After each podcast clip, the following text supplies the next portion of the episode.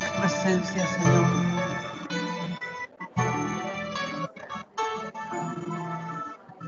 Estar en la Hola, ¿cómo están? presencia de ti, ¿Cómo se han sentido hoy?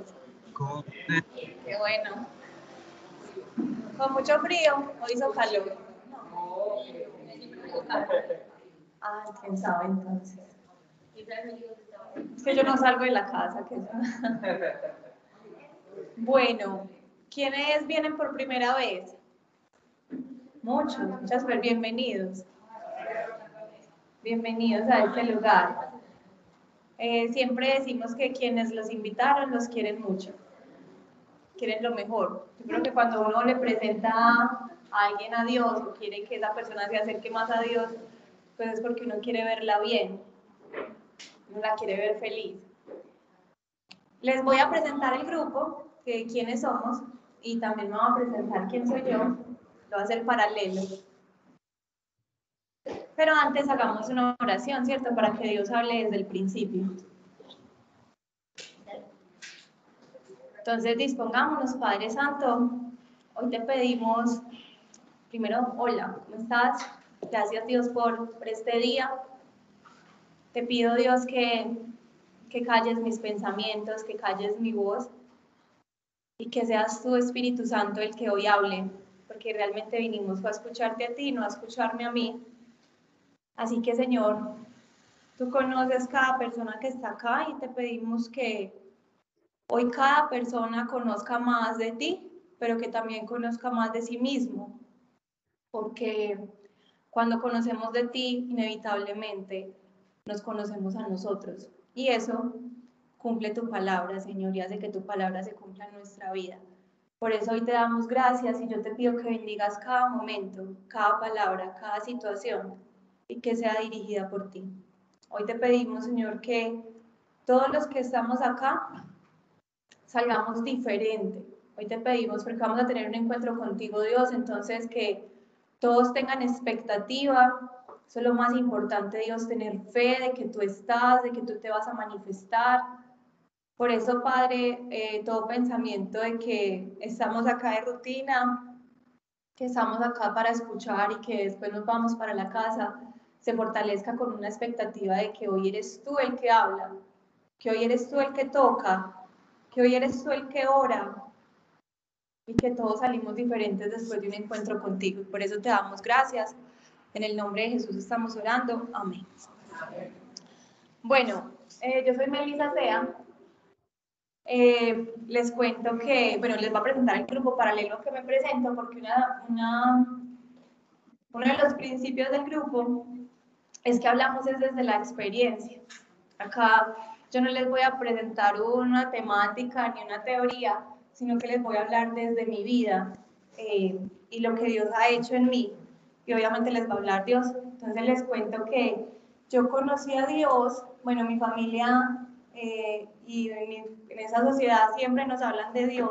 Creo que fui bautizada de bebé, entonces siempre fui evangelizada. Pero mi encuentro con Dios, eh, mi encuentro con Jesucristo fue en el 2010. Resulta que en ese momento tenía 15 años, estaba en mi casa con un espasmo muscular y le pido a Dios que me lo quite, pero la verdad lo dije sin fe. En ese momento pasa algo muy extraño que me miro la cara en el espejo, me miro los ojos y digo, mujer, cree mujer de poca fe.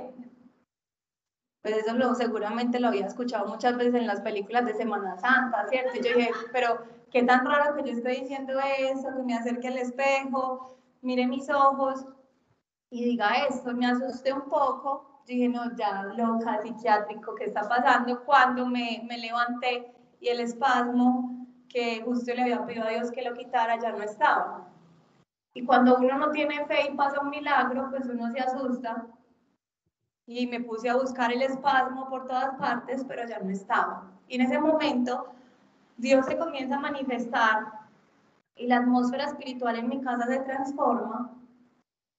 Eh, ¿cómo, de, ¿Cómo explicarlo? Es como si el aire se volviera denso, pero no lo percibía con mis sentidos, sino espiritualmente. Entonces es muy difícil de explicar. Pero en ese momento Dios comienza a hablar a mi corazón, no era una voz, no estaba viendo una figura, pero Dios comienza a hablar a mi corazón y me dice, deja tu vida, sígueme y te haré feliz. Y vi una imagen, ahí sí tuve una imagen en mi mente, como cuando ustedes tengan un recuerdo, piensen en un recuerdo en este momento que uno le viene esa imagen a la mente, así me llegó una imagen y era yo en una silla sonriendo. ¿cierto? No era en un yate, no era, no era una promesa, era en una silla simplemente feliz. Y eh, en ese momento yo le empiezo a hablar porque no me asusté, sino que es, lo, me di cuenta que lo conocía de toda mi vida, como si estuviera hablando con mi papá. Le comienzo a hablar, le cuento mis angustias, le cuento qué me impide seguirlo. Y él me dice que se lo entregue y, y fui libre. Ese día fui libre de todas esas cosas que me impedían seguirlo y también fui libre. Bueno, y también recibí la revelación de que Jesucristo es real, de que lo que veía tanto en las películas de Semana Santa era cierto. Y sobre todo, ese día marcó mi corazón y mi fe a saber que Él me puede hablar, que Él está conmigo, que lo conozco. Y bueno, hasta el sol de hoy, esa certeza hace que mi vida esté completamente a sus pies y que todo en mi vida gire en torno a Él. Eh, resulta que llego a este grupo, comienzo a conocer de Dios y comienzo a, a estudiar la Biblia me empiezan a enseñar de la Biblia, pero llego a este grupo en el 2014.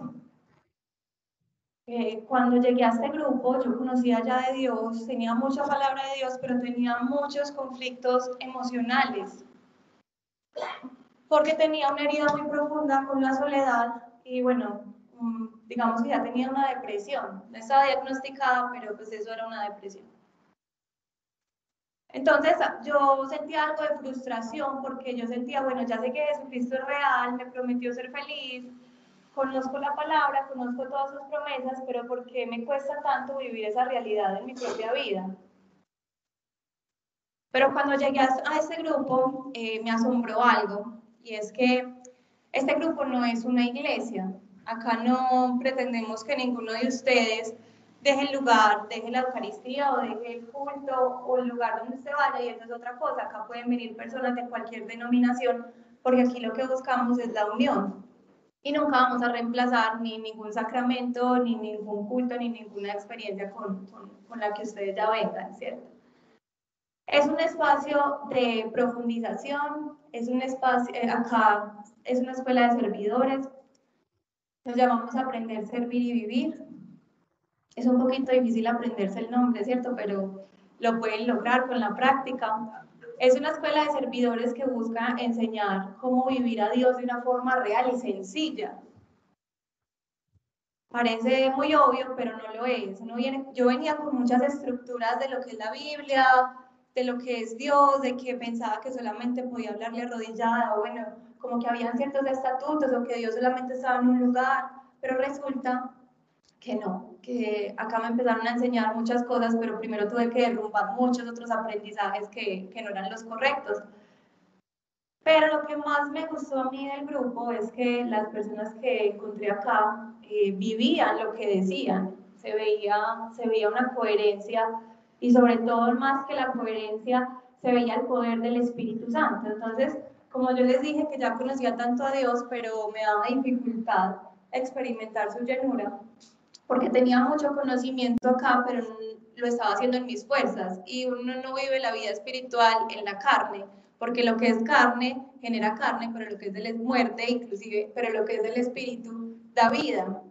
Entonces, finalmente, cuando al final nosotros hacemos primero una charla y ahorita al final vamos a hacer una oración personal. Cada persona se acerca a un servidor y va a hacer una oración. Cuando yo me acerqué a esa oración y empecé a frecuentar esa oración, mi vida se comenzó a transformar. Y no solo eso, sino que esa unción del Espíritu Santo comenzó a ser parte más tangible, más real de mi vida.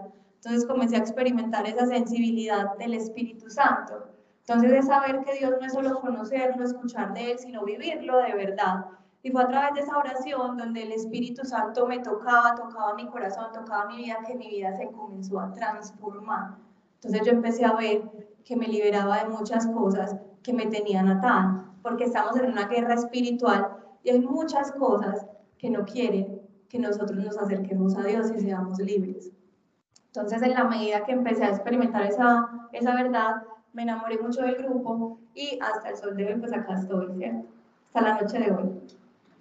Y eh, bueno, como les venía contando, el grupo eh, no busca reemplazar tu iglesia, pero busca que tú seas un servidor. Entonces no se trata de que solamente recibir, recibir, porque al comienzo pues yo solamente recibía, recibía la oración, pero ya después la invitación es a que nos paremos a orar por las otras personas.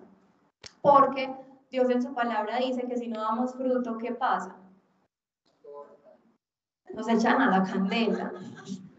Dios dice que el que no está dando fruto no sirve. Y no es solamente porque Dios no tenga paciencia, porque Él tiene mucha paciencia, sino que en verdad, si ustedes y yo no comenzamos a dar fruto, nos vamos a estancar. Nos vamos a estancar. Si usted ya lleva mucho tiempo acá y simplemente está recibiendo, recibiendo y le pide oración y pide oración, y usted se siente estancado, esta es la respuesta que usted estaba buscando. Y es que ya se tiene que levantar a servir, porque ese es el principio que dice el Señor tienes que dar, tienes que seguir creando para poder recibir los dones, para poder recibir lo que Dios tiene para ti, para poder recibir la vida abundante. Ese es el diseño real de tu vida. Es como si tú tienes una moto y en vez de sacarla a la calle, la tienes en la casa y ahí extiendes la ropa para que se seque.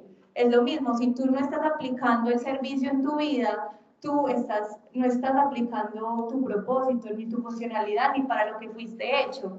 Un médico te estudia para servir, una enfermera, un odontólogo, el administrador de empresas crea una empresa para los otros, no para él solo, ¿cierto? Entonces miren que toda la sociedad siempre está en función de los demás, lo mismo pasa en el área espiritual. Tú no se quedas viviendo a Dios solito, ni orando en el cuarto solamente, ni aprendiendo de la Biblia, sino que tú vas a crecer espiritualmente en la medida que realmente te extiendes y te conectas con lo que realmente es el propósito de vivir a Dios, que es servir. Entonces acá en el grupo hay muchas oportunidades de servicio. Entonces puedes orar al final de la charla, hay fundaciones, hay colegios y sobre todo lo que se busca es que tú puedas compartir tu testimonio. Entonces ustedes no van a decir, no, no, tienes que ser teólogo, no tienes que estudiar ni saberte todos los libros, no tienes que inclusive saberte toda la Biblia. Si tú ya tuviste un encuentro personal con Jesucristo, con el Espíritu Santo, y Él hizo un milagro en tu vida, ya eso es suficiente para que tú vayas a otra persona y le cuentes eso y simplemente le dejes el control a Dios. Entonces, eso es aprender, servir y vivir, eso soy yo. Y les vamos, vamos a entrar en el, en el tema. No sé si hasta acá hay una pregunta.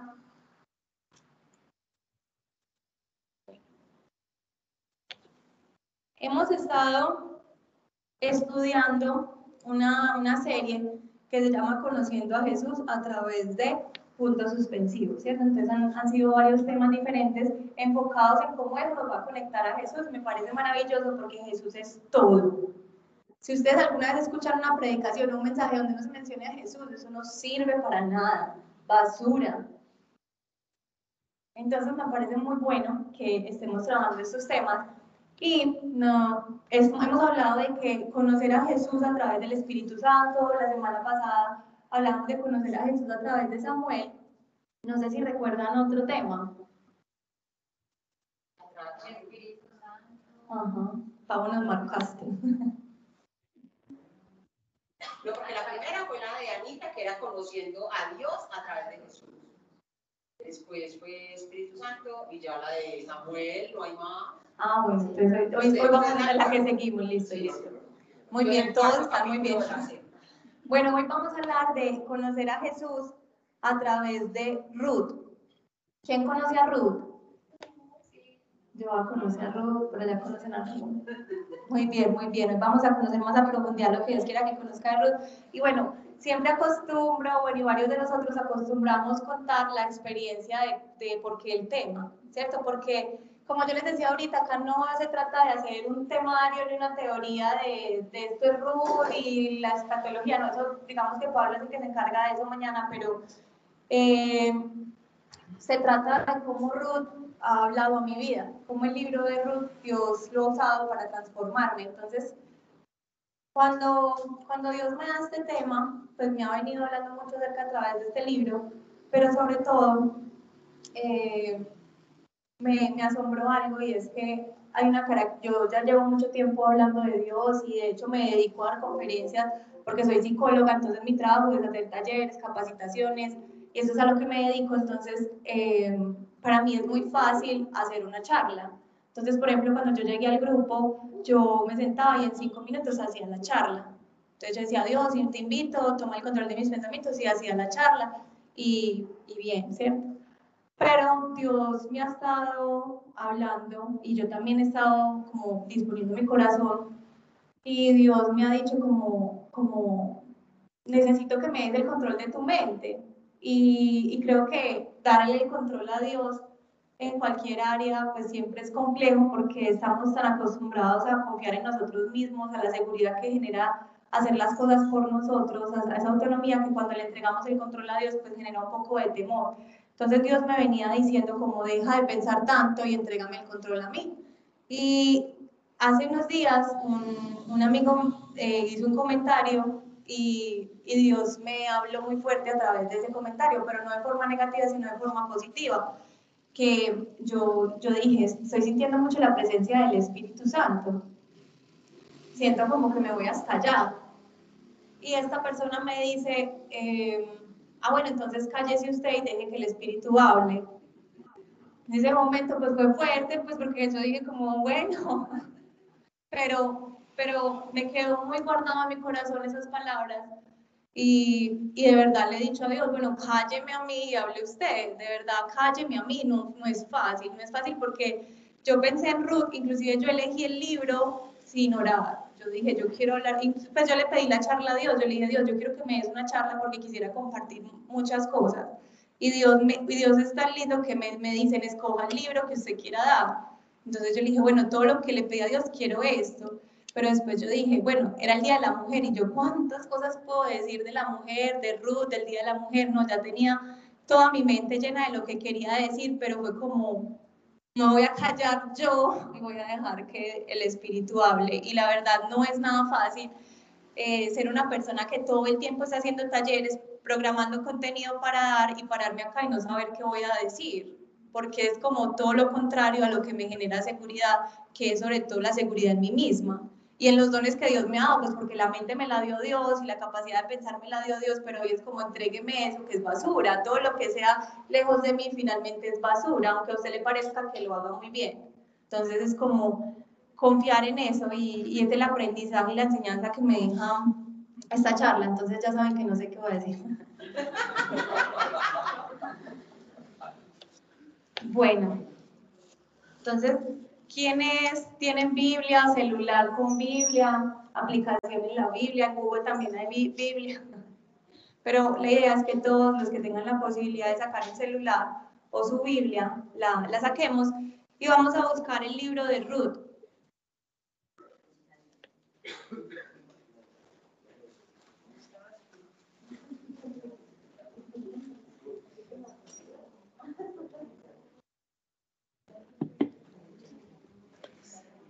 Bueno, el libro es muy corto, solo tiene cuatro capítulos. Yo creo que nos rinde para, para hacer lo que, lo que Dios quiera, ¿cierto? Entonces voy a comenzar. En los días en que los jueces gobernaban Israel, un hambre severa azotó la tierra. Por eso, un hombre de Belén de Judá dejó su casa y se fue a vivir a la tierra de Moab, junto con su esposa y sus dos hijos. El hombre se llamaba Elimelech y el nombre de su esposa era Noemí. Sus dos hijos se llamaban Malón y Kelión y eran efrateos de Belén.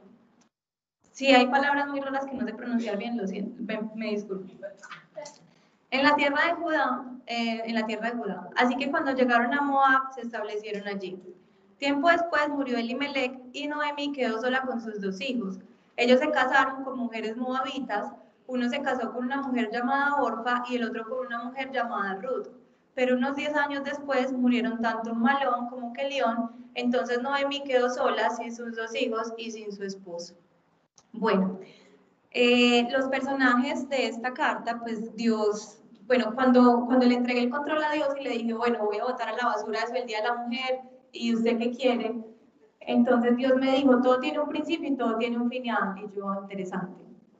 Eh, muy interesante, todo tiene un principio, todo tiene un final. Esta historia tiene un principio y tiene un final. La vida de Ruth tiene un principio, tiene un final. La vida de ustedes tiene un principio, tiene un final. Mi propia vida ha tenido un principio y va a tener un final. Y cuando Dios me dice, bueno, hay varios personajes y los vamos a etiquetar en ciertas cosas. Entonces, bueno, lo que yo sentía que Dios ponía en mi corazón, ¿cierto? Eh, Elimelech, entonces acá nos acaban, todos acabamos de leer que es un hombre judío, de Judá, que se va para Moab, un lugar donde hay más prosperidad, ¿cierto? Deja su lugar porque hay una escasez y se va para otro lugar donde hay más prosperidad y allí pierde su vida. Y allí pierde sus hijos y su esposa queda sola. Entonces, Elimelech hace parte de, de la herencia, de la herencia de lo que es Dios, porque viene del pueblo de Dios. Y tenía algo que perdió. Él perdió su herencia al irse a otro lugar, a irse a Moab. Y después la, la vamos a recuperar. Entonces, eh, a través de toda la historia que vamos a leer, vamos a ver cómo esa, esa promesa que viene, porque todo va a venir del Elimelech. Lo que ahorita le va a pasar a Ruth es gracias a, a, a, la, a la, herencia que le deja Elimelech, que él perdió, pero que después va a recuperar nuevamente, igual que nosotros. La humanidad perdió la herencia de Dios, pero a través de Cristo nosotros la recuperamos. Todo lo que perdimos cuando caímos del Edén, en Cristo lo hemos recuperado y se multiplicó, igual que le pasó a Ruth y a Noemí. Noemí, que es la, la esposa de Elimelech, es del pueblo de Dios, ¿cierto? Es la esposa de Elimelech, entonces tiene todo el sentido. Miren, Dios acá lo hizo muy bien. Entonces, eh, el pueblo de Dios es no solamente los judíos, sino también nosotros. Y muchas personas nos pueden ayudar en esta transición de acercarnos a Jesucristo, por eso es muy importante nunca estar solos, sino siempre estar unidos en iglesia. Ruth somos nosotros como personas. Entonces, persona individual, ¿sabes? Tú, va a hablar de ti. Lo que hoy nos va a enseñar Dios a través de Ruth es nuestra vida personal. Vos, que lo vamos a conocer más adelante, va a ser Jesús, el ex esposo de Noemí, porque ya murió, pues acá vemos que los, los, dos, los dos hijos de Noemí mueren, entonces como el, el ex esposo o el, el difunto eh, es la seguridad, lo que nosotros antes teníamos en ese Moab que nos generaba seguridad. Y la, y la y Orfa, bueno, ahorita vamos a hablar un poquito de Orfa, que es la nuera, la que se había casado con el otro hijo de, no, de Noemí, eh, tiene que ver, y Ruth misma en su pasado tiene que ver con la cultura y tiene que ver con los falsos dioses que nosotros tenemos. Entonces, bueno, continuemos. Vamos en el 6. Estando en Moab, Noemí se enteró de que el Señor había bendecido a su pueblo en Judá al volver a darle buenas cosechas. Entonces Noemí y sus nueras se prepararon para salir de Moab y regresar a su tierra natal. Acompañada por sus dos nueras, partió del lugar donde vivía y tomó el camino que llevaría de regreso a Judá. Sin embargo, ya puestas en camino, Noemí les dijo a sus dos nueras, vuelva cada una a la casa de su madre y que el Señor las recompense por la bondad que mostraron a sus esposos y a mí. Que el Señor las bendiga con la seguridad de un nuevo matrimonio. Entonces les dio un beso de despedida y todas echaron a llorar desconsoladas. No, le dijeron, queremos ir contigo a tu pueblo. Pero Noemí respondió, ¿por qué habría de continuar conmigo? ¿Por qué habrían de continuar conmigo? ¿Acaso pueden tener más hijos que crezcan y sean sus esposos? No, hijas mías, regresen a la casa de sus padres, porque yo soy demasiado vieja para volverme a casar. Aunque fuera posible y me casara esta misma noche y tuviera hijos varones, entonces ¿qué? ¿Estarían ustedes esperarían ustedes hasta que ellos crecieran y se negarían a casarse con algún otro? Por supuesto que no. Hijas mías, la situación es mucho más amarga para mí que para ustedes, porque el Señor mismo ha levantado su puño contra mí. Entonces volvieron a llorar juntas y Orfa se despidió de su suegra con un beso, pero Ruth se aferró con firmeza a Noemí. Mira, le dijo Noemí, tu cuñada regresó a su pueblo y a sus dioses, tú deberías hacer lo mismo. Pero Ruth respondió, no me pidas que te deje y regrese a mi pueblo, a donde tú vayas yo iré, donde quiera que tú vivas yo viviré, tu pueblo será mi pueblo y tu Dios será mi Dios. Donde tú mueras, allí moriré y allí me enterrarán. Que el Señor me castigue severamente si permito que algo nos separe, aparte de la muerte. Imagínense que ustedes le dicen esto a Cristo. No me pidas que te deje y regrese a mi pueblo. A donde tú vayas, yo iré. Donde quiera que tú vivas, yo viviré. Tu pueblo será mi pueblo y tu Dios será mi Dios. Donde tú, tú mueras, allí moriré y allí me enterrarán. Que, sea el, que el Señor me castigue severamente si permito que algo nos separe, aparte de la muerte. Bonito, ¿no? Resulta que cuando Orfa representa esa vieja cultura que los falsos dioses son las tentaciones que tenemos. Miren que ellas tenían una comodidad en Moab, pero cuando esa comodidad se termina quedan viudas, quedan solas, se acuerdan de Dios. Es como la historia del hijo pródigo, como, ay, yo antes, ¿verdad que, que hay un Dios que me puede ayudar? ¿Verdad que hay ciertas promesas y volvemos siempre a la casa del Padre y eso está muy bien? Dios siempre nos recibe y somos bienvenidos. Entonces es importante saber que hay muchos falsos dioses que Dios tiene que derrotar para que nosotros nos volvamos a encontrar con, con Él. Cuando, cuando Noemí les dice como vuelvan a su vieja tierra, a sus viejos dioses, vuelvan a la seguridad del matrimonio, pues eh, Ruth renunció a eso. Y, y, Noemí le deja muy en claro que ella no tiene la posibilidad de tener otro hijo para ella. O sea, le dice, usted se va a quedar soltera, se va a quedar viuda siempre. Pero y eso en ese tiempo mm, lo, lo, más marginado de la sociedad era ser viuda o ser huérfano, porque eran las personas más desprotegidas, porque sabemos que en ese tiempo pues no se podía traer, las mujeres no trabajaban, no hacían muchas cosas, entonces eh, no había un sustento que ellas pudieran tener muy seguro. Entonces, en ese tiempo ser viudo pues era una, una, deshonra, lo peor, lo más bajo de, de la sociedad, pero aún así, ¿qué vería ¿qué vería Ruth en Noemí que le dice que quiere que su Dios sea su Dios? Y bueno, acá podemos también ser un, por un momento Noemí. Al ser iglesia, nosotros que le estamos transmitiendo a las otras personas que pueden enamorarse de Jesús a través de nosotros. Porque finalmente lo que les he dicho ahorita, acá no, no se trata tanto de hablar de una teoría, sino cómo la vida de Jesucristo en verdad puede, puede manifestarse en nosotros. Eh, cuando yo tenía como eh, Dios, a mí, Dios a mí me atrajo con algo, con algo muy parecido con lo que atrajo a Ruth, porque Ruth se casó con un hombre que pertenecía al pueblo de Dios. Y cuando yo conocí a Dios, Dios, Dios sabía que para mí era muy importante el matrimonio y sabía que para mí era muy importante el príncipe azul. Y un gancho era, el príncipe azul se me apareció con una Biblia. El príncipe azul se sabía toda la Biblia, no, pues, yo, los que han escuchado mi testimonio es muy chistoso porque yo les digo, no, hasta virgen era, era perfecto, ¿cierto? Entonces, eh, yo, yo me sentí como muy llamativa y, hacia alumbró eh, eso y me empecé a acercar como a él y a su familia. Cuando, cuando llegué a su familia me doy cuenta que él nace en una cuna de personas entregadas a Dios y me doy cuenta que que eso del matrimonio que es tan horrible, que el que no mata lo desfigura, que dicen por ahí, no es tan, tan, tan verdad, porque yo veía que estas personas llevaban mucho tiempo casadas y en su matrimonio reflejaban amor.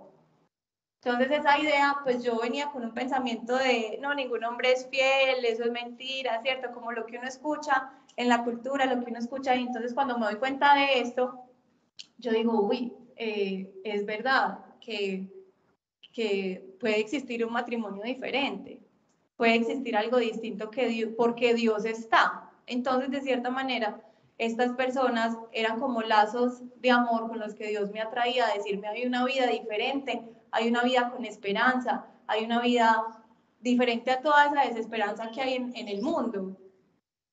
Que tú prendes ahorita la, la radio, te vas en el carro y prendes la emisora y vas a escuchar unas historias terribles entonces toda esa desesperanza que escuchamos cuando me encontré con estas personas era diferente. Y cuando yo leía esta historia de cómo Ruth le dice a Noemí, su suegra, yo no te quiero dejar, aunque ya no esté la seguridad de mi esposo, aunque se haya muerto, aunque no tenga posibilidad de casarme otra vez, yo ya no te quiero dejar. Y a mí me pasó algo así.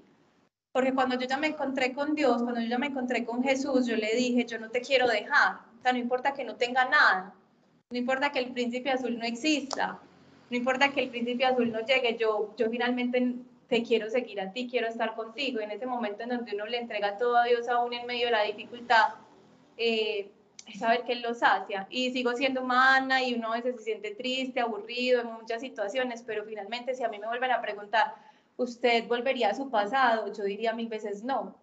Si a mí Dios me dice que renuncie a lo que a Él le provoque que renuncie, la verdad, yo haría el esfuerzo y le pediría la gracia para hacerlo, porque prefiero mucho estar con Él, la verdad.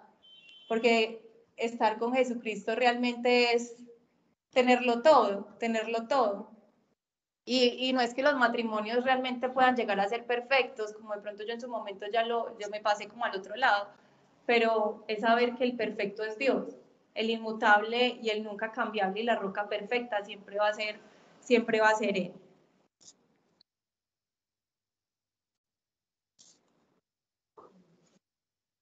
Bueno, vamos en el, en el 18. Cuando Noemí vio que Ruth estaba decidida a irse con ella, esto se apagó. ¿Aló me escuchan? Sí.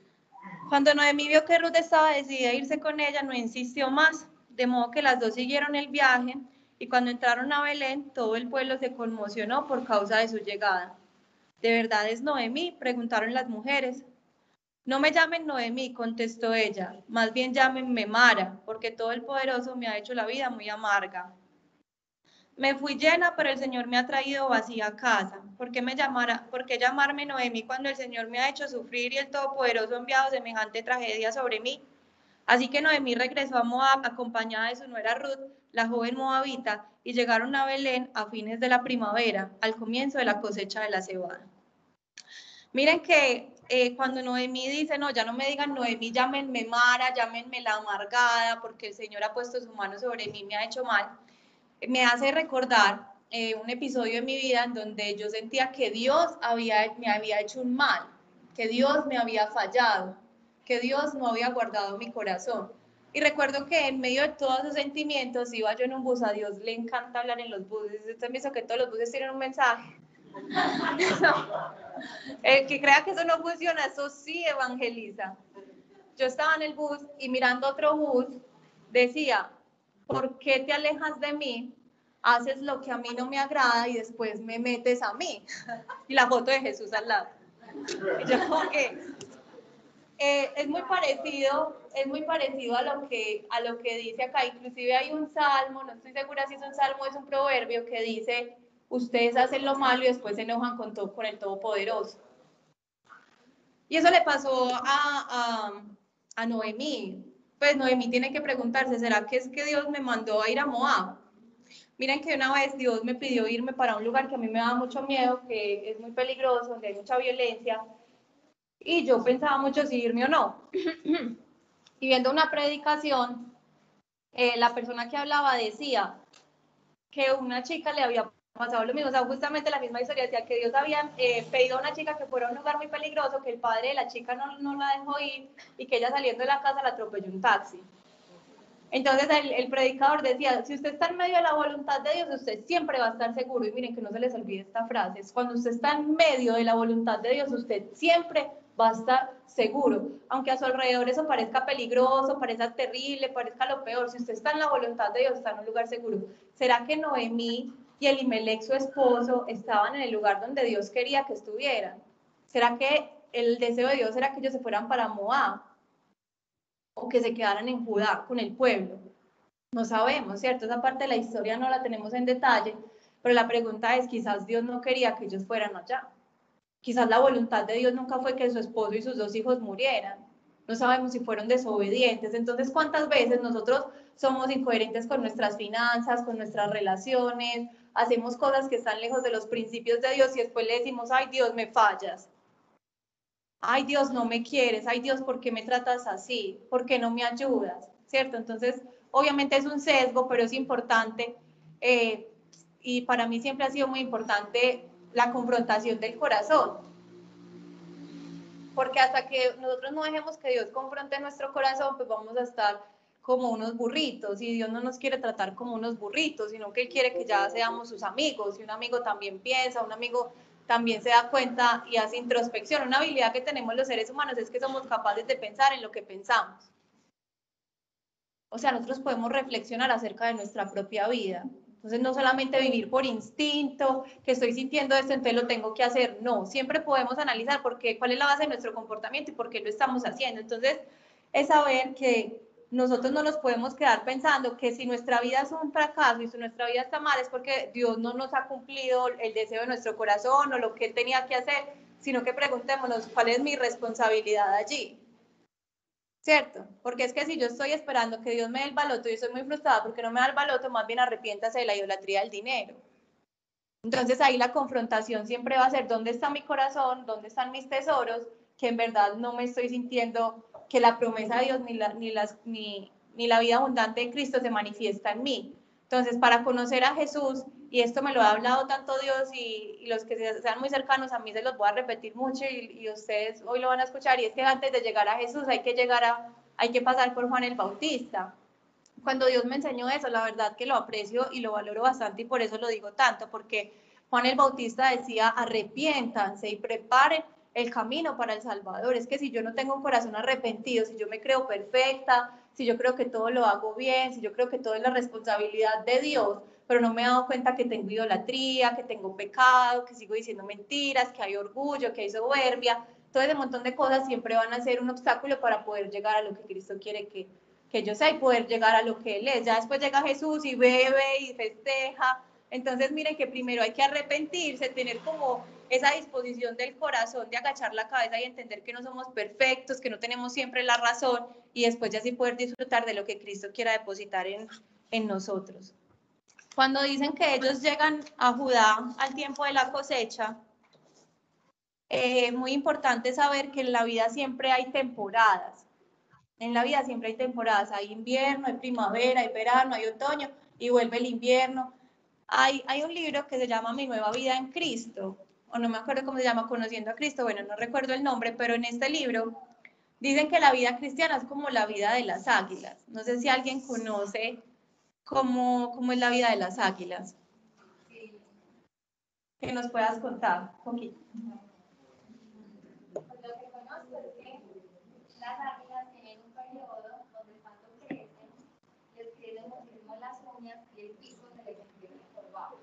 Entonces para ellas es muy difícil la alimentación y tienen que subir a una montaña muy alta, con el pico se empiezan a arrancar las uñas, luego se arrancan las plumitas y empiezan a pegarse como contra las rocas, es como algo así, ellas se destruyen completamente, esperan un periodo de tiempo como de varios meses para que les vuelva a crecer todo y hacen como un renacer y vuelven a, a su vida normal, ya pueden casarse igual, con un pedacito nuevo y es como un nacimiento para Así es, muchísimas gracias. Bueno, ahí resulta que eso no pasa solo una vez, ellos lo hacen varias veces durante toda su vida, o sea, no se arrancan el pico solo al principio, sino muchas veces para renovarse, siempre son más bonitos, más fuertes, más jóvenes.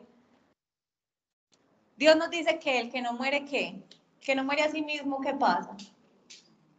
Perderá su vida, no podrá encontrarla. A veces queremos ganar muchas cosas, pero no nos atrevemos a saber que si el grano de trigo no muere, no da fruto. Entonces Dios nos invita a saber que en la vida hay temporadas, hay momentos de morir, hay momentos de dar fruto, hay momentos de sembrar y debemos estar conectados con la temporada en la que nosotros estamos viviendo. A veces queremos estar en la, en la en el verano, pero necesitamos un invierno. Y en ese invierno es donde Dios procesa nuestro corazón, donde nos va a capacitar para poder llegar al verano. Pues si nosotros siempre vivimos en verano, pues hay muchas cosas que no podríamos disfrutar. Es importante entender que usted puede disfrutar cualquier etapa de su vida si su corazón es, si en su corazón las prioridades están bien. Si Dios es el primero y es su proveedor y usted está confiado en él, usted va a estar bien aunque esté en el invierno y usted lo puede disfrutar. Entonces esa idea de que el desierto es un sufrimiento es falso. Porque si Israel cuando salió de la tierra prometida, salió de Egipto hacia la tierra prometida por el desierto, mostraran un corazón de confianza, hubieran llegado más rápido que en esa desconfianza. Dios les proveía una nube para que los protegiera del sol les protegía fuego para que les, les proveía fuego para que los alumbrara en la noche y todos los días les daba el maná, que era la comida suficiente que necesitaban. Es más, ni siquiera tenían que trabajar, tenían que caminar. Y hay momentos en su vida donde usted solamente tiene que caminar y ya, pero uno a veces se pregunta un montón de cosas y que Dios por qué y que necesito más, camine, siga, siga recibiendo, reciba su maná, reciba la nube que lo protege del calor, reciba el fuego que lo protege del frío y déjese consentir por Dios, porque ese es un tiempo que después te va a preparar para la primavera, para empezar a fruto, llegar, llegar al verano de tu vida, los 10 minutos de fama que dicen que todo el mundo tiene, y ya después vuelves el ciclo, empiezas otra vez a morir y empiezas otra vez a dar y otra vez a dar más fruto, a dar más fruto, a dar más fruto. Entonces, saber que es una, un, un, proceso que debemos atesorar y que debemos vivir con tranquilidad si Dios es el, el centro de nuestro corazón. Yo, cuando terminé la universidad, no trabajé durante un año, y Dios me dijo hace un año, pues muchas personas cuando se gradúan y no tienen trabajo, pues eso se vuelve un sufrimiento muy profundo. No tener trabajo puede generar mucho sufrimiento, pero la verdad, yo recuerdo ese tiempo de mi vida, yo digo, el mejor, el mejor. Yo me levantaba, iba a piscina, trotaba, subía al pueblito paisa, des- y después iba, oraba, veía una serie, después seguía orando. Or- ese tiempo, un tiempo de tanta intimidad con Dios que después me, me preparó para dar fruto. Después de estar mucho tiempo en descanso, eh, en, la oración, haciendo lo que Él quería, porque hace poco alguien me decía, no, es que yo quiero que Dios me dé un empleo, que Dios me... Yo le dije, tú ya le preguntaste a Dios el que quiere para ti hoy. Porque es que yo, por ejemplo, mientras yo, yo descansaba, mi papá era enviando hojas de vida, mi papá movió cielo y tierra para que yo encontrara trabajo. Mi hoja de vida, yo creo que todavía me llaman y es que ofrecerme trabajos de las hojas de vida que él repartió. Y, y él era en esa angustia, y en esa angustia y en esa ansiedad, pero en realidad yo decía, a mí de nada me sirve pararme a buscar un empleo cuando Cristo ya me dijo, no te voy a dar empleo este año. Pues si a mí él ya me dijo que no, yo para qué voy a hacer otra cosa. Entonces yo lo que hice fue disfrutar y decirle, ¿qué quieres que haga? Y él me dijo, quiero que hagas ejercicio y que te la pases orando, estando conmigo. Eso era lo que él me dijo que él quería y así fue. Y, y hoy lo recuerdo y yo digo, maravilloso, perfecto. Y ya después, bueno, y también pasan muchas cosas durante ese tiempo de preparación, pero al año siguiente ya sí llegó el, el, el verano. Y el verano fue ir a dar fruto, a servir, a ver su obra y a ver lo que ya había cosecha, eh, sembrado durante todo el tiempo de oración, de, de, ese encuentro personal íntimo con Dios, que es finalmente donde tú vas a conocer a Dios. Acá nosotros hablamos, compartimos, y estas palabras que yo te digo, Dios las va a utilizar para en el momento preciso acordarte de eso. En cinco años ustedes estén en una situación y una palabra que yo dije hoy, Dios la va a traer a su mente, porque Dios es muy maravilloso y hace esas cosas, pero en verdad ustedes van a tener revelación real y un encuentro íntimo es en, esa, en ese lugar secreto. Y ese lugar secreto no tiene que ser un cuarto, no, es simplemente tu relación con Dios.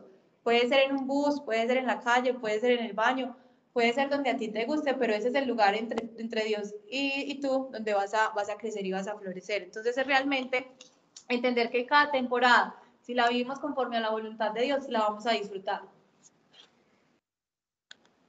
Continuemos, dice capítulo 2. Había en Belén un hombre rico y muy influyente llamado Boz. Acuérdense que Boz es Jesús, que era pariente de Elimelech, el esposo de Noemí. Un día Ruth, la moabita, le dijo a Noemí, déjame ir a los campos de cosecha a ver si alguien en su bondad me permite escoger las espigas de grano eh, que, dejan atrás. Noemí respondió, está bien, hija mía, puedes ir. Así que Ruth salió a recoger espigas detrás de los cosechadores y resultó que lo hizo en un campo que pertenecía a Boaz, el pariente de su suegro Elimelech. Mientras estaba allí, llegó Boaz de Belén y saludó a los cosechadores. El Señor sea con ustedes, les dijo. El Señor lo bendiga, respondieron los cosechadores. Entonces Boaz le preguntó a su capataz, ¿quién es esta joven que veo allá? ¿De quién es? Y el capataz le contestó, es la joven moabita que volvió con Noemí. Esta mañana me pidió permiso para recoger grano detrás de los segadores. Desde que llegó no ha dejado de trabajar con esmero, excepto por unos momentos de descanso en el refugio. Eh, Dios nos ve, Dios nos reconoce, Dios sabe dónde estamos y qué estamos haciendo. Puede que usted en este momento diga, yo estoy haciendo muchas cosas y Dios no se está dando cuenta. Dios sí se está dando cuenta. Dios sí se está dando cuenta que dejaste eso que no eras capaz de dejar. Dios sí se está dando cuenta que renunciaste a eso que no podías renunciar. Dios sí se está dando cuenta que estás buscando. Dios sí se está dando cuenta que estás intentando perdonar. Dios sí se está dando cuenta. Él sí está viendo eso y sí lo va a reconocer. Vos se acercó a Ruth y le dijo, escucha hija mía, quédate aquí mismo con nosotros cuando recojamos grano. No vayas a ningún otro campo. Sigue muy de cerca a las jóvenes que trabajan en mi campo. Fíjate en qué parcela están cosechando y síguelas. Advertí a los hombres que no te traten mal y cuando tengas sed, sírvete del agua que, vayas, que, que hayan sacado del pozo. Hoy la exhortación que Dios nos da es a seguir, a seguir. Mire que Él dice, sigue con las jóvenes en este campo, sigue trabajando en mi campo, sigue en esta parcela. Cuando tengas sed, ve al pozo. Estar con Jesucristo no significa que todo es color de rosa, porque nosotros somos seres humanos y tenemos muchas necesidades, no estamos todavía en el cuerpo glorioso. Pero Él dice, cuando tengas sed, sírvete agua del pozo. Muchas veces nosotros somos con mucha sed y por eso sentimos que estamos en un desierto. Ay, estoy en un desierto espiritual terrible, Dios me está masacrando, ¿qué me está pasando? Pero en realidad es saber que no es así. O sea, Dios quiere que sigamos trabajando. Tú tienes que seguir arando, arando el campo, hay que seguir arando el corazón. Nuestro trabajo es con nuestro corazón. Y sobre todo a la luz de Dios, Dios escudriña mi corazón y que tengo que soltar, que tengo que, que dejar ir y no verlo como, como un tormento, sino realmente estamos limpiando en nuestra vida, estamos renunciando a muchas cosas para poder ser libres. Y Dios nos dice, sigue acercándote a mí, sigue trabajando y mira, dice, él dice acá, mira y fíjate lo que hacen los otros. Es muy importante tener guías espirituales. Es muy importante que tú sigas a alguien con experiencia. Es muy importante que cuando estés en, en duda, en confusión, tú llames a esa persona que te invitó acá o una persona que tú conoces que en, en, el grupo que tú admires y que tú le puedas preguntar qué hago en esta situación, qué puedo hacer. Eh, lo que a mí más me ha ayudado, digamos que yo he aprendido algo y es no permanezca mucho tiempo caído sea, si usted se cae, es normal, nos vamos a caer, pero no se quede abajo. Y para levantarse, la mejor forma es extienda su mano y agárrese de la iglesia. Esa es la mejor forma de levantarse. Cuando yo siento que estoy en crisis, uno debe buscar ayuda. Este camino no es para vivirlo solos, porque todos somos un cuerpo y ese cuerpo finalmente se ayuda mutuamente y se fortalece mutuamente. Entonces nos dice, entonces Ruth cayó a sus pies muy agradecida. ¿Qué he hecho para merecer tanta bondad? Le preguntó, no soy más que una extranjera. Qué bonito es nosotros tener un corazón agradecido de entender, o sea, miren, el, agradecimiento, eh, la, psicología, la, psicología positiva dice que las personas agradecidas son más felices. El que practica el agradecimiento es una persona feliz. Y es un principio también bíblico, porque cuando yo soy una persona que agradezco lo que Dios ya me ha dado y lo que yo tengo, realmente voy a poder discernir la verdad. Pero si yo siempre estoy mirando como desde mis caprichos, desde lo que me falta, pues voy a vivir siempre en escasez. Eh, él le dice, qué bueno que tú te fijas en mí, aunque yo sea una extranjera. Y es muy importante saber que, que nosotros muchas veces cargamos con nuestro pasado, nuestra relación con Dios. Muchas veces hay mucha falta de merecimiento, como yo no merezco que tú me mires. Entonces muchas personas cuando escudriñan su corazón se dan cuenta que no, es que yo creo que Dios no me va a dar eso porque yo creo que yo no lo merezco, es que yo soy muy pecador, es que yo he hecho muchas cosas malas, es que a mí que me va a escuchar Dios, es que a mí nadie me ha querido, que me va a querer Dios. Entonces, eh, entender que Dios no nos ve como nosotros nos vemos.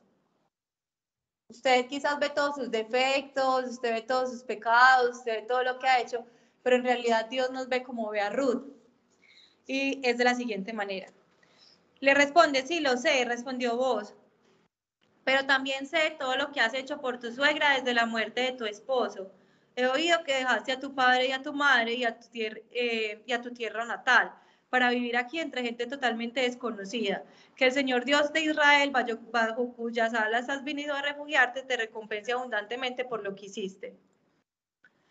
Miren que Dios no, pues primero le dice, sí, yo sé que eres pecador, yo sé que has cometido errores, yo sé que hay muchas cosas en ti que no están bien, pero también veo las cosas que ya has hecho, la fe que has tenido y las renuncias que has tenido, y realmente Dios te va a recompensar por todo eso. Entonces la invitación también es a saber que nosotros ya somos nuevas criaturas en Dios, que Dios ya nos perdonó, ya soltó el pasado, escudriñar un poquito el corazón, bueno, qué cosas me hacen sentir que no merezco, qué cosas yo sigo pensando que, ay no, hay mucha gente que es, háblele usted a Dios que usted sí la escucha, pero Dios nos quiere escuchar a todos, entonces escudriñemos el corazón para saber qué es lo que hay en nuestro interior. Dice, espero continuar siendo de su agrado, Señor, respondió ella. Usted me consoló al hablarme con tanta bondad, aunque ni siquiera soy una de sus trabajadoras. Después, a la hora de comer, vos la llamó. Ven aquí, sírvete de la comida. Puedes mojar tu pan con el vinagre, de modo que Ruth se sentó junto a los cosechadores y vos le dio a comer tanto grano como ella quería. Ella comió todo lo que quiso y hasta le sobró. Con Dios no nos va a faltar nada pero realmente si estamos conectados con Él y, lo estamos, y nos estamos enfocando en buscarlo a Él. Cuando Ruth regresó a trabajar, vos ordenó a sus trabajadores, déjenla recoger espigas aún entre las gávilas, gavillas y no se lo impidan. Además, arranquen de los manojos algunas espigas de cebada y déjenlas caer a propósito, permítanla recogerlas y no la molesten. Dios quiere que nosotros crezcamos en madurez espiritual y para eso hay que trabajar. Por eso no solamente es quedarnos a recibir leche, porque la idea es que usted todo el tiempo esté creciendo espiritualmente. Ese es el reto. O sea, usted no puede seguir siendo el mismo que era el año pasado, que era hace dos años, que es como, bueno, si ya dejé tantas cosas y, estoy, y vengo al grupo por compromiso y punto final. No, hay que seguir creciendo, hay que seguir trabajando y Dios nos ayuda, Dios nos suelta la espiguita, pero Él quiere que nosotros la recojamos. Sea, la idea es que nosotros trabajemos, no que nos quedemos solamente esperando a que Dios nos dé las cosas del cielo. Hay que empezar a hacer cosas porque Él también nos deja, oiga hijo, hágale pues, camine y hágale que usted también puede. Y Él nos acompaña en todo ese proceso de desarrollar nuestros dones y nuestros talentos. Así que recogió la cebada allí todo el día y cuando la desgranó por la tarde llegó, llegó, llenó toda su canasta. Luego la cargó de vuelta al pueblo y le mostró a su suegra. También le dio el grano, el grano tostado que le había sobrado de su comida. ¿Dónde recogiste todo ese grano hoy? Preguntó Noemí. ¿Dónde trabajaste? Que el Señor bendiga al que te ayudó. Entonces Ruth le contó a su suegra acerca del hombre en cuyo campo había trabajado y le dijo, el hombre con quien trabajé hoy se llama Vos que el Señor lo bendiga, le dijo Noemí a su nuera. Nos muestra su bondad no solo a nosotros, sino también a su marido que murió. Ese hombre es uno de nuestros parientes más cercanos, uno de los redentores de nuestra familia. Bueno, la historia es muy interesante, la idea es que todos la estemos leyendo porque si no nos distraemos, nos dormimos, ¿cierto? Entonces vamos a, hacer el intento de, leerla porque si no es, es, es más difícil, pero en realidad eso es un tesoro, la Biblia es un tesoro y siempre está viva. ¿cierto? Entonces, cada vez que leemos, el solo hecho de leer la Biblia, y si Dios quiere que todos leamos hoy este libro, es por algo, ¿cierto? Entonces, la idea es que hagamos el ejercicio de leer. Hay algo muy importante y es que cuando nosotros leemos la Biblia, la Biblia, la misma Biblia nos limpia, espiritualmente, mientras usted hace el ejercicio de leer la Biblia, usted está siendo limpiado eh, espiritualmente, emocionalmente, en muchos aspectos. Hay que leer la Biblia, tenemos que despertar espiritualmente. Entonces la invitación también es como hacer el ejercicio para que no, no sea tan, tan difícil. Bueno, en esta, en esta parte hablamos más concretamente de que vuelve la promesa, que lo que ellos perdieron en Moab ya lo van a recuperar y Dios les va a dar como esa satisfacción de, de recuperar lo perdido.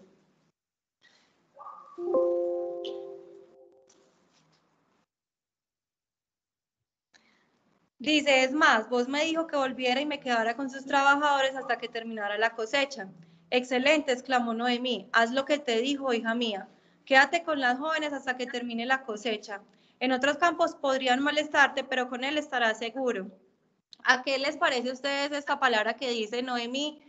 Eh, excelente, exclamó Noemí, haz lo que te dijo, hija mía obedecer, obedecer, ¿cierto? Y también esa intercesión que tienen las personas en la iglesia, todos los santos en, nuestra vida para que nosotros podamos acercarnos a Dios, para nosotros poder llegar a ese lugar donde Dios quiere que nosotros estemos. Entonces dice, podrán molestarte en otros campos, pero con Él estarás seguro. Con Dios estaremos siempre seguros. De modo que Ruth trabajó junto a las mujeres en los campos de voz y recogió grano con ellas hasta el final de la cosecha de cebada. Luego siguió trabajando con ellas durante la cosecha de trigo y a comienzos de su verano. Y todo ese tiempo vivió con su suegra. ¿Cómo cuesta ser fiel a Dios en la escasez? Qué difícil es. Miren, ¿cómo les parece que yo tenía una herida de soledad y por mucho tiempo, pues eso generó mucho dolor y fue cuando tenía como 12 años, yo empecé a vivir en un edificio, yo antes vivía en una casa en un barrio y obviamente en los barrios pues uno vivía cerca de mi abuela, vivía que con la vecinita, con mucho movimiento, pero cuando me fui a este edificio, en este lugar la gente no habla con nadie, uno siempre está encerrado, uno no tiene dónde salir, no hay nada que hacer. Y estaba muy pequeña y mis papás trabajaban y eso generó mucho dolor en mi corazón, mucho, mucho. Me enfermé del colon, o sea, inclusive me enfermé físicamente porque cuando emocionalmente pasa algo, nuestro cuerpo también recibe ese impacto. Y cuando conocí a Dios, eh, yo seguía estando encerrada y sola y Dios me enfrentó frente a frente con ese gigante para poderlo destruir.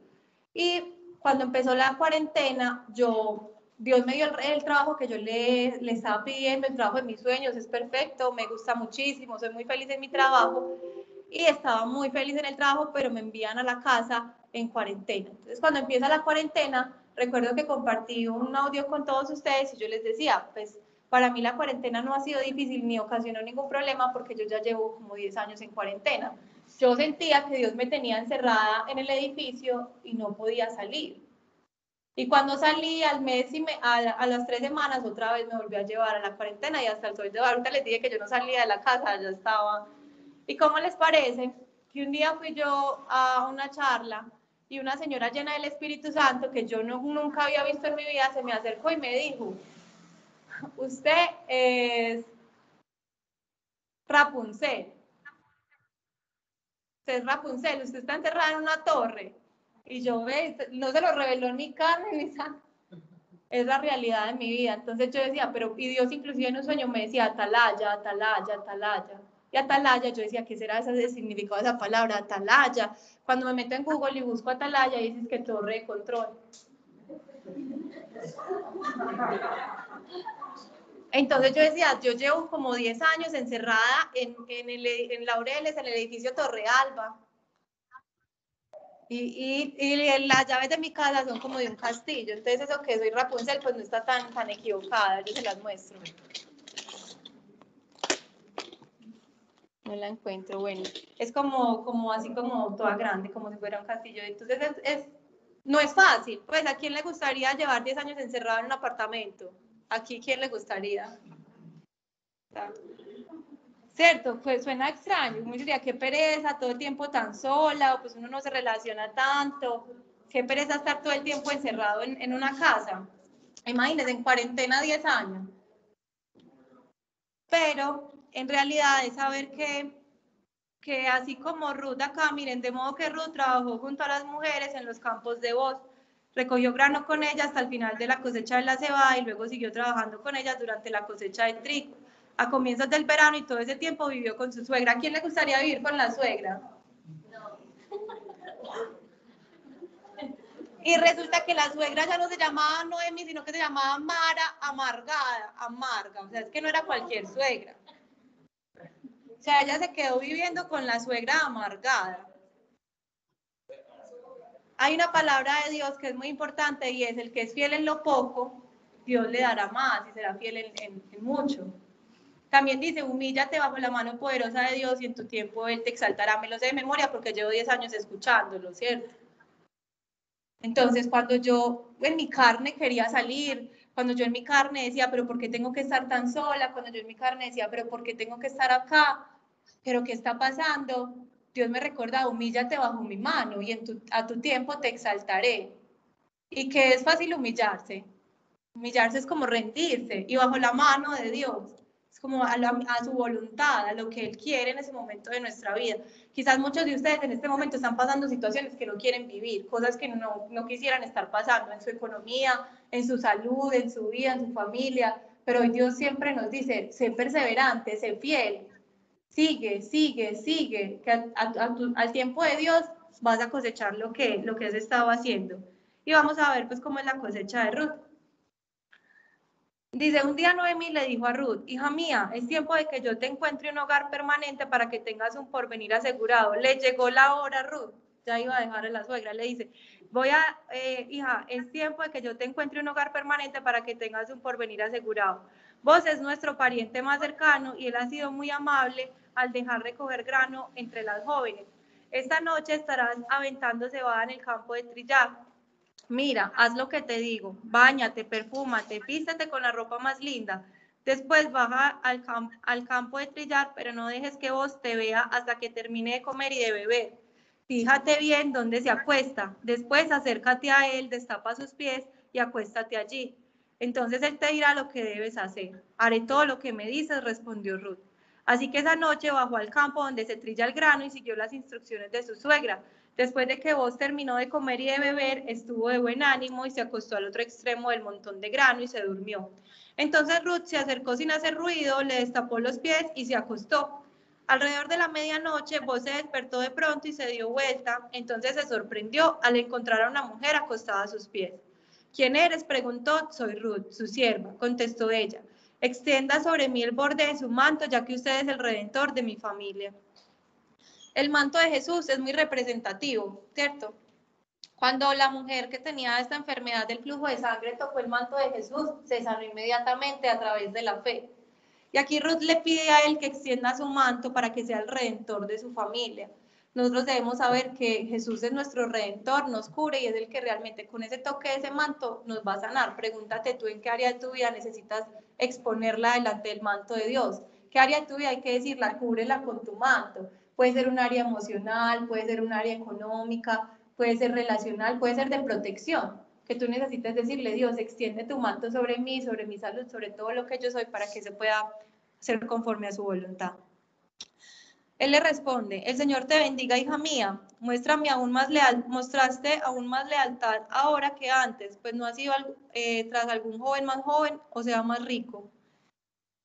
Eh, qué bonito saber que a veces extendernos al manto de Jesús no parece como la mejor opción, ni humillarnos ante Él, sino que siempre podríamos buscar otras cosas más fáciles y más llamativas, pero en realidad buscar el manto de Jesús es algo que Él siempre nos va a aplaudir. Qué bueno que aunque en este momento no te doy lo que tú quieres, tú te estás acercando a mí, sigues confiando en mí y te sigues extendiendo en mi manto a lo que yo te dé y recibir eso con agradecimiento, lo que Dios nos quiera dar, recibirlo con agradecimiento. Ahora, hija mía, no te preocupes por nada. Yo haré lo que sea necesario porque todo el pueblo sabe que eres una mujer virtuosa. Pero aunque es cierto que yo soy uno de los redentores de tu, de tu familia, hay un pariente más cercano que yo. Quédate aquí esta noche y por la mañana hablaré con él. Si está dispuesto a redimirte, muy bien, que se case contigo. Pero si no está dispuesto a hacerlo, entonces está cierto, como que el Señor vive, yo mismo te redimiré. Ahora acuéstate aquí hasta la mañana. Entonces Ruth se acostó a los pies de vos hasta la mañana, pero ella se levantó muy temprano antes de que hubiese suficiente luz para que una persona pudiera reconocer a otra, pues vos había dicho, nadie debe saber que estuvo una mujer aquí en el campo de trillar. Luego vos le dijo, trae tú tu manto y extiéndelo. Entonces él midió seis medidas de cebada sobre el manto y lo colocó sobre las espaldas de ella. Después él regresó al pueblo. Cuando Ruth volvió a donde estaba su suegra, Noemí le preguntó, ¿qué sucedió, hijo mía? Ruth le contó a Noemí todo lo que vos había hecho por ella y agregó, me dio esas seis medias de cebada y dijo, no vuelvas a tu suegra con las manos vacías. Entonces Noemí le dijo, ten paciencia, hija mía, hasta que sepamos lo que pasa. Él no descansará hasta dejar resuelto el asunto hoy mismo. Dios nunca va a descansar sin cumplir su promesa. No sé cuál sea la promesa que Dios haya puesto en tu vida. Quizás sea que toda tu familia va a ser salva, quizás sea que te vas a sanar. No sé, Dios nos hace muchas promesas. Ya lo tenemos a Él, ya tenemos la vida eterna, pero Él es tan lindo que nos hace promesas puntuales en nuestra vida y sobre todo cosas que nosotros le hemos pedido. Y es saber que así como Noemí le dijo a Ruth que vos, acuérdense que vos es Jesús en esta historia, eh, no iba a descansar hasta hacer lo que él había decidido hacer. Y hay una promesa de Dios que él dice que él no nos va a dejar hasta cumplir todo lo que nos ha prometido. No sé qué Dios te ha prometido, pero Dios es un Dios de promesas. Él no tiene por qué prometernos nada, pero lo hace en su amor, en su misericordia y lo que Él busca es hacernos felices. Por eso cuando Él me encontró a mí, cuando me llamó a mí, me dijo, déjalo todo y te haré feliz. Finalmente su promesa siempre fue hacerme feliz y creo que a todos, a todos siempre la promesa es una felicidad verdadera, porque a veces creemos que la felicidad es otra cosa, pero cuando nuestra felicidad no está basada en la roca, pues finalmente es una facilidad muy, muy débil y muy mala. Vamos para el último capítulo que, capítulo que dice, vos fue a la puerta de la ciudad y allí se sentó. En ese momento pasó por ese lugar el redentor de la familia que vos había mencionado. Así que lo llamó, amigo, ven, siéntate aquí, quiero hablar contigo. Así que se sentaron juntos. Enseguida vos lo llamó, eh, llamó a diez líderes del pueblo y les pidió que se sentaran allí como testigos. Entonces vos le dijo al redentor de la familia, tú conoces a Noemí, la que volvió de Moab, está por vender el terreno que pertenece a Limelec, nuestro pariente. Pensé que yo debía hablar contigo para que pudieras redimir la tierra si deseas hacerlo. Si quieres la tierra, entonces cómprala ahora y en presencia de los testigos. Pero si no quieres la tierra, házmelo saber ahora mismo, porque después de ti soy el pariente más cercano para redimirla. El hombre respondió, muy bien, yo redimo. Entonces le dijo vos, por supuesto, al comprar tú la tierra de Noemí, estás obligado a casarte con Ruth, la viuda moabita. De esta manera ella podrá tener hijos que lleven el nombre de su esposo y así conservar la tierra para su familia. Entonces no pudo redimir la tierra, no puede, entonces no puedo redimir la tierra, respondió el pariente redentor, porque eso pondría en peligro mi propia herencia. Redime tú la tierra, yo no lo puedo hacer. En esos días era costumbre en Israel que cualquiera que transfiriera un derecho de, de compra se quitara la sandalia y se la entregara a la otra parte. Esto hacía validar la transacción de una manera pública. Entonces el otro redentor de la familia se quitó la sandalia mientras le decía a vos, compra tú la tierra. Entonces vos le dijo a los ancianos y a la gente que estaba alrededor, ustedes son testigos de que hoy le compré a Noemí todas las propiedades de Limelec, Kelión y Malón. Además, junto con la tierra que adquiría Ruth, la viuda moabita de Malón para que sea mi esposa. De este modo ella podrá tener un hijo para que el, nombre de la familia de su difunto esposo continúe y herede aquí en su pueblo natal, la propiedad de su familia. Hoy todos ustedes son testigos. Entonces los ancianos y toda la gente que estaba en la puerta respondió, somos testigos que el Señor haga que esta mujer que va a ser parte de tu hogar sea como Raquel y Lea, de quienes descendieron toda la nación de Israel, que prospere en Efrata, Efrata, que seas famoso en Belén y que el Señor te dé descendientes por medio de esta joven que sean como los nuestros, como nuestros antepasados. Después le dice, así que vos llevó a Ruth a su casa, la hizo su esposa y cuando se acostó con ella, el Señor permitió que quedara embarazada y le diera un hijo. Entonces las mujeres del pueblo le dijeron a Noemí, alabado sea el Señor que te ha dado ahora un redentor para tu familia, que este niño sea famoso en Israel, que él restaure tu juventud y te cuide en tu vejez, pues es el hijo de tu nuera que te ama y que te ha tratado mejor que siete hijos. Entonces Noemí tomó al niño, lo abrazó contra su pecho y cuidó de él como si fuera su propio hijo. Las vecinas decían, por fin, ahora Noemí tiene nuevamente un hijo. Y le pusieron por nombre Obed. Él llegó a ser padre de Isaí y abuelo de David. Ese es el, el registro genealógico. Bueno, resulta que Ruth resultó siendo la tatra, tatra por allá abuela de Jesucristo, del rey David, y no era nadie, era una moabita. Entonces nosotros somos redimidos a ser el pueblo de Dios. Nosotros pasamos de ser nadie a ser hijos de Dios. Nosotros pasamos de no tener nada a tenerlo todo en Cristo. Usted todavía se siente pobre, de mala, siente que le faltan cosas. Hoy le tengo una maravillosa noticia. A usted no le hace falta nada. Usted ya lo tiene todo en Cristo. Usted ya tiene una herencia eterna, una, una herencia permanente en Él y Él siempre nos vincula con eso. Hay que vivirlo, hay que tener fe y hay que, hay que recibirlo de verdad. Y sobre todo, lo que nos decía Dios al principio, y es que todo tiene un principio y todo tiene un final. El final que Dios tiene para nosotros siempre va a ser mejor que nuestro principio. No sé si hoy usted se siente mal, no sé si usted siente que no tiene esperanza, que las cosas, que usted está estancado, pero el, el final que tiene Dios para usted es excelente.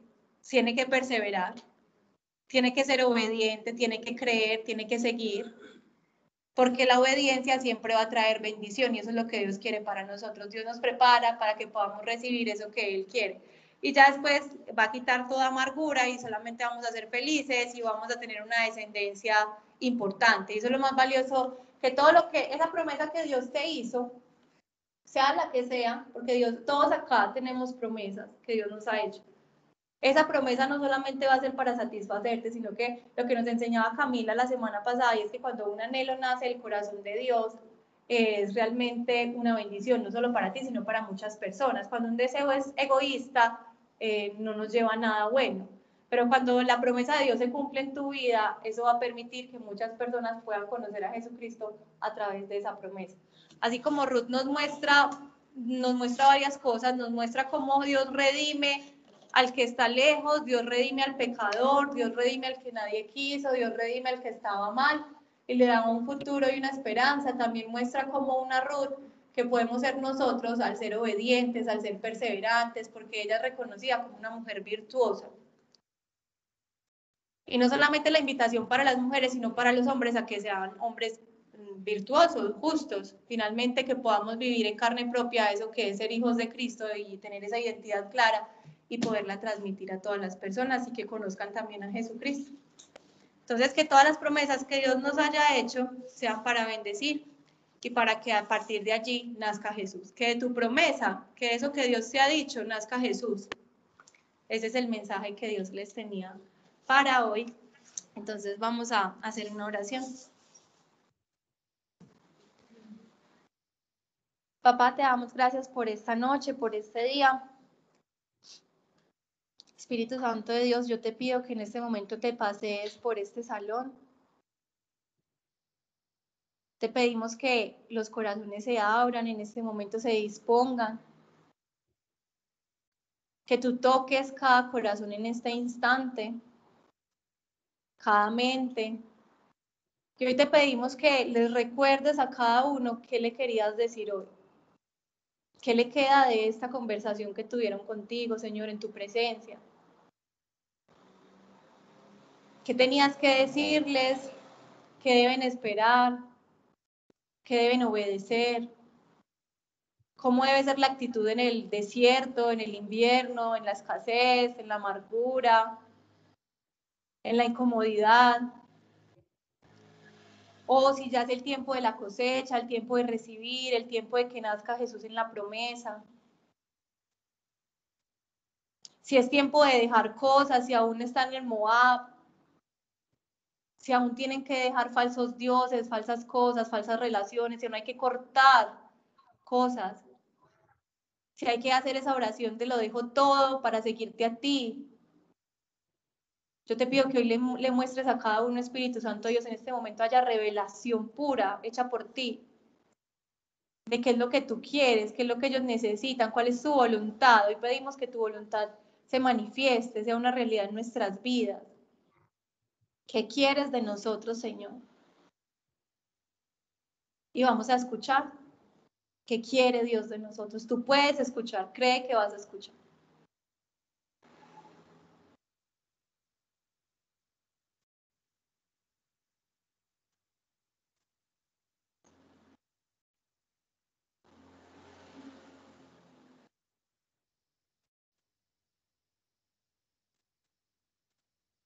Dios, hoy yo te pido que la gracia que cada uno necesita para hacer eso que tú le has pedido, eso que tú le has dicho, la gracia que cada uno necesita para hacer tu voluntad en este momento sea dada por ti, por tu misericordia, que tengan la gracia para hacer tu voluntad.